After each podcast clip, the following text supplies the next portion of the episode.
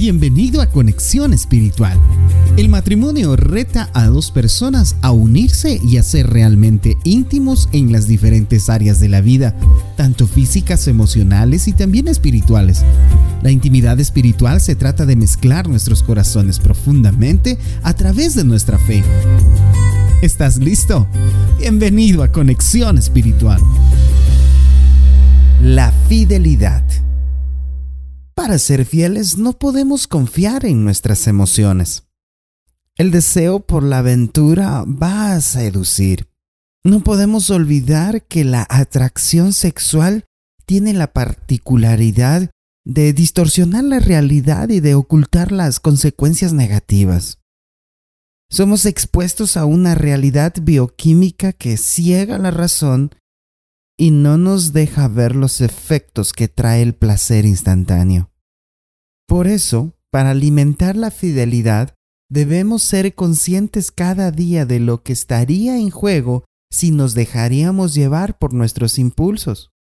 Lo primero que perderíamos sería la capacidad de amar, la seguridad del hogar, la paz interior, la confianza en las personas y la claridad en nuestra mente. La infidelidad nos lleva al camino de la mentira, a la culpa que daña, a comprometer las finanzas y arriesgarlo todo.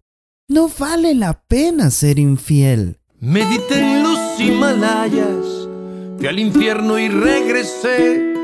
Yo sé bien que esta batalla ya perdí cuando gané. Besé a la Venus de Milo y a una diosa en Hollywood. De tanto patear caminos Hoy sé con exactitud que nada, nada, nada es como tú. Ni la luna llena, ni el atardecer. Nada es tan perfecto como tú. Nada ha sido nunca como tú. Las lecturas bíblicas para este día están tomadas de Hebreos capítulo 13 verso 4, Mateo capítulo 5, los versos 27 y 28, y Proverbios capítulo 6, verso 31 al 34. Deberás trabajar en las siguientes preguntas. ¿Qué cosa perderíamos si nuestro matrimonio es dañado por la infidelidad? ¿Cómo podemos alimentar cada día la fidelidad conyugal? Oremos. Señor, Tú tienes en alta estima el matrimonio y el compromiso que juntos hemos hecho delante de ti. Romperlo significaría herirte a ti y a nuestra relación.